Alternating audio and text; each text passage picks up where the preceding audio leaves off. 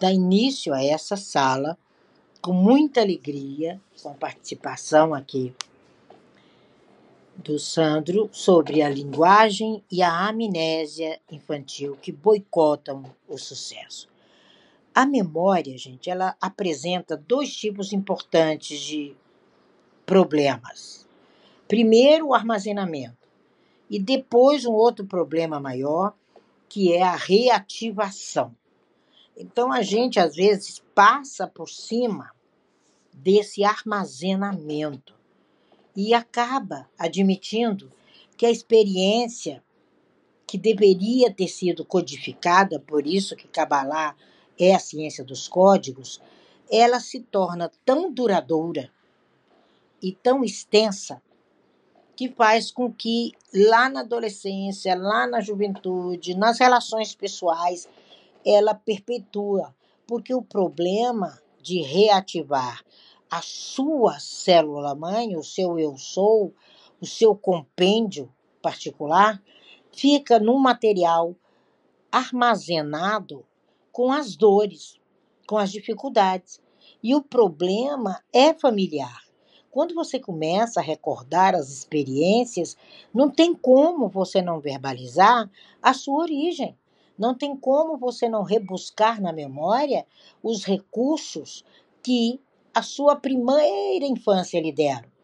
E você precisa lembrar o que aconteceu, né, para que você possa fazer com que essas recordações elas sejam cada dia mais grandiosas. Nós precisamos entender é, como essa infância realmente, essa liderança de vida, esse processo judaico de ser nosso, ele faz parte de nossa vida. Como você coloca isso adiante? Como você faz com que toda a sua existência seja uma existência real, uma existência verbal, uma existência verdadeiramente cheia de registros, eu vou dizer assim, importantíssimos para o seu dia a dia. As recordações, gente, elas podem ser objeções ao crescimento, como elas podem ser recordações que vão fazer com que a sua vida inteira você preserve o que você recebeu da família, você preserve o que você recebeu das suas origens. Por isso que a gente fala que judaísmo não é religião, é um modo de vida. Você começa a compreender que desde menino, desde pequeno, você começa a ascender de um desenvolvimento totalmente peculiar. Se esse processo de crescimento não tiver ligado infância, adolescência, e maturidade, as experiências e as lembranças não vão conseguir codificar a sua realidade. Você vai se perder enquanto adulto. Tem muitas pessoas que se perdem enquanto adulto. Elas não assumem seus posicionamentos, elas não padronizam seus marcos, elas não vivem as suas culturas. Vocês vão ver o que é viver a cultura quando o Sandro começar a falar. Quando ele começa a falar, parece que ele esquematizou uma viagem de dentro para fora. Ele conta uma história com a narrativa real. Já nossa sociedade brasileira, as pessoas vivem o mundo da Alice. Elas vão, né, fazem uma saída, vão para outro lugar, vão para outro estado, vão para outro país e vivem o mundo da Alice.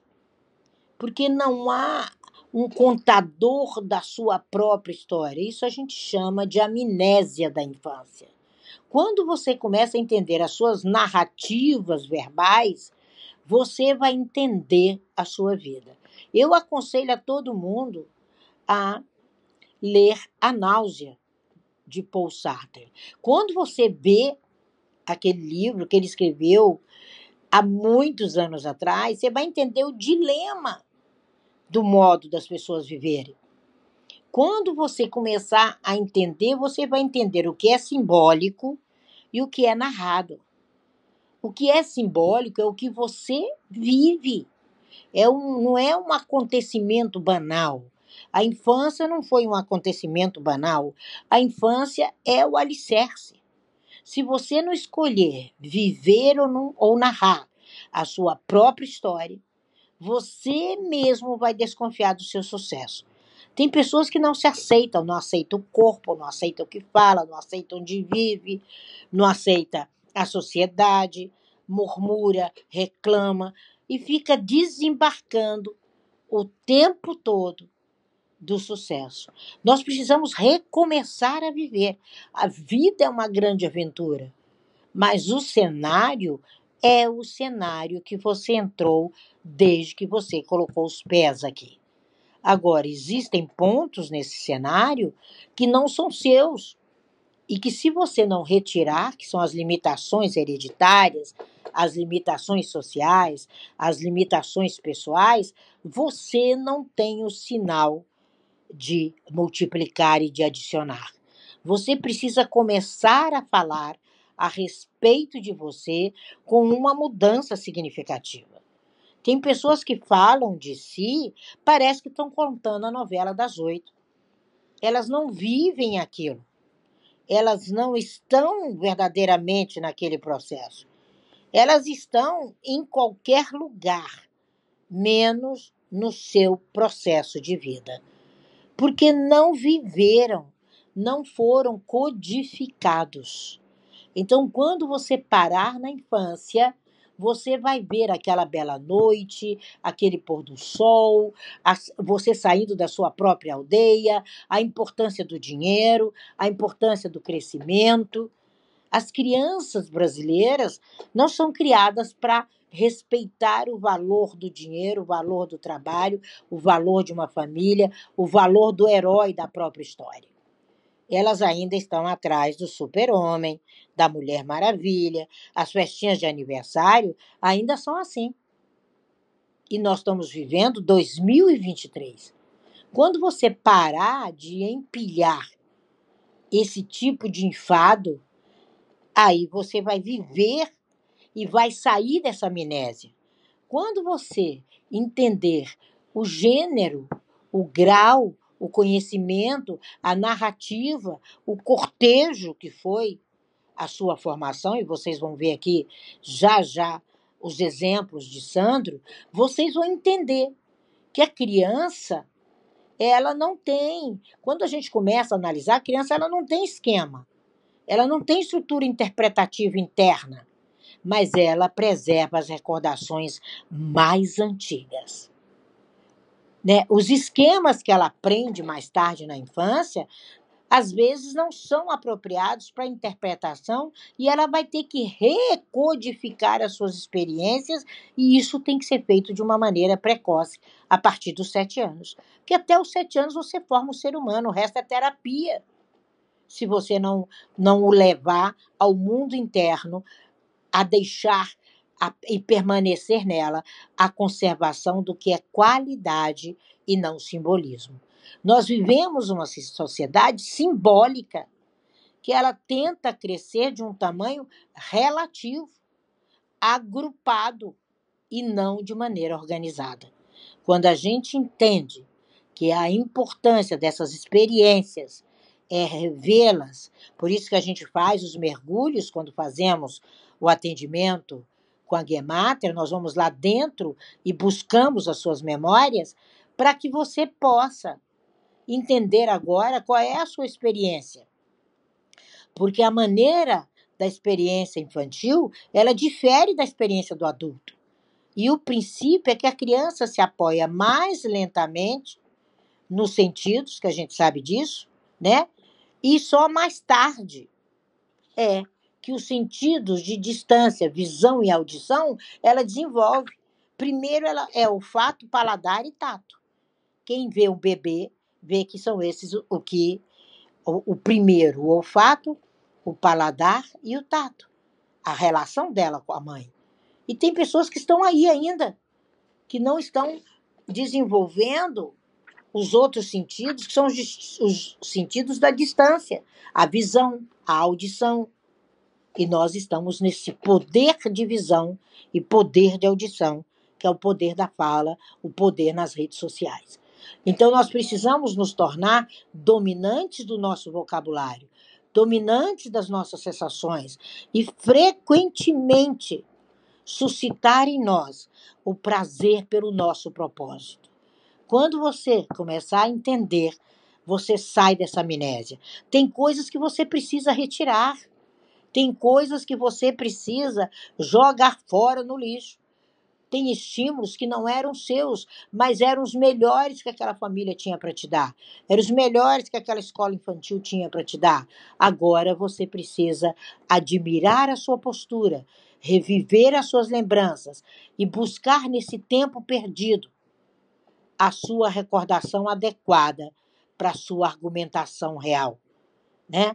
Tem pessoas que argumentam aquilo que não vivem, né? Nós tivemos um exemplo desse agora há pouco no nosso grupo. Então não adianta você olhar com o olho de ficção científica. Você precisa da sua própria linguagem útil. É desolador a gente ver que experiências mais antigas ainda deixam ativadas no ser humano atitudes tão desnecessárias. Tem pessoas altamente agressivas, foram criadas na agressividade e não conseguiram limpar isso das suas memórias. Não tiveram acesso a uma ligação física, real, mental, espiritual, social, que decodificasse isso e a transformasse num ser melhor. Quem lê Piaget sabe muito bem sobre isso. Nós precisamos entender que o problema das memórias depende de outras pessoas. Depende do pai, depende da mãe, depende da babá, depende da vovó, depende de todo um campo por onde nós passamos. As primeiras memórias, elas já estão no segundo ano de idade. E tem memórias dessa fase que a gente vê pessoas ainda patinando sem conseguir crescer. Elas ainda estão lá dentro daquele carrinho, empurrado por uma babá e ainda raptando a alegria e a sinceridade naquela criança. Colocando aquela criança que sofreu arranhões, ranhuras e não conseguiu sair dessa multidão de arranhões e de ranhuras. Nós precisamos nos policiar, nós precisamos estar dentro de nós mesmos, limpando essas memórias e decodificando. A linguagem ele é um instrumento de desenvolvimento cognitivo. E o uso da linguagem na infância era discutida até hoje por todos os psicanalistas, porque ela desempenha um papel sempre maior no pensamento do adulto. Muito maior do que você imagina. Se você não concluir, se você não evoluir, se você não levar essa sua semelhança a uma comunicação correta, com 40, 50, 60 anos, você está repetindo o padrão. Você está na síndrome do disco quebrado. Chega ali para, chega ali para. Você planeja e não sai do papel. Você não tem noção de onde está, porque não houve uma linguagem de desenvolvimento. As ideias, elas existem por trás de um programa. E ainda vivemos uma educação compensatória.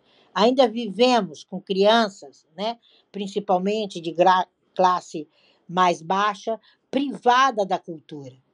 Quando a gente entende isso, essa classe mais majoritária aí também tem deficiências muito grandes.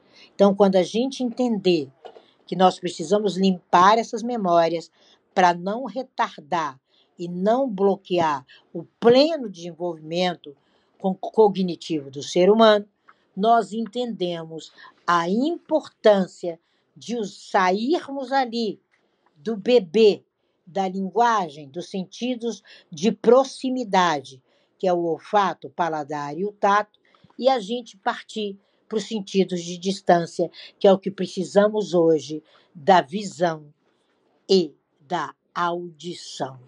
A visão, o saber olhar e o saber, o poder da escuta é que vão fazer você verbalizar o argumento real e não o argumento deficiente, o argumento defeituoso. Por isso que às vezes a pessoa senta numa mesa de negociação e não consegue mostrar seu trabalho, porque ela não tem capacidade cognitiva.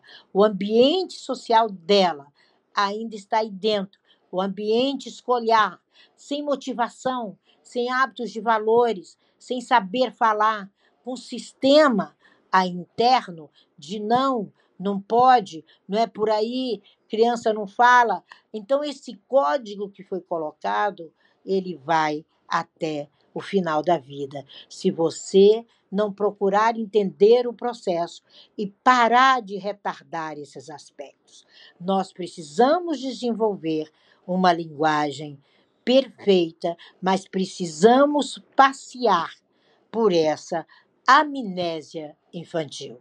Precisamos desenvolver. Nós precisamos entender que a criança ela é diferente do que você está vivendo hoje.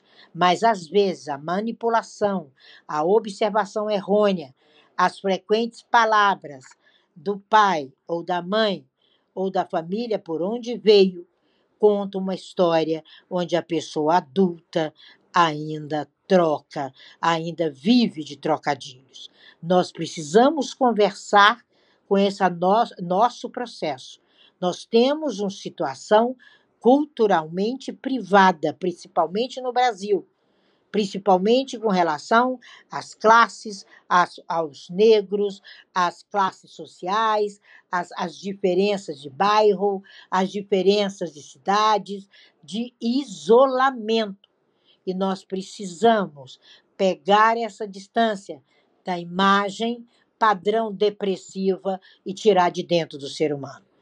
Todas as pessoas, quase que da sua totalidade, que passaram pela minha mesa nesses dois anos de cultura brasileira, todas vieram com problemas lá de baixo, com problemas lá do fundo, da criança velha, e nós precisamos influenciar esse desenvolvimento de dentro para fora.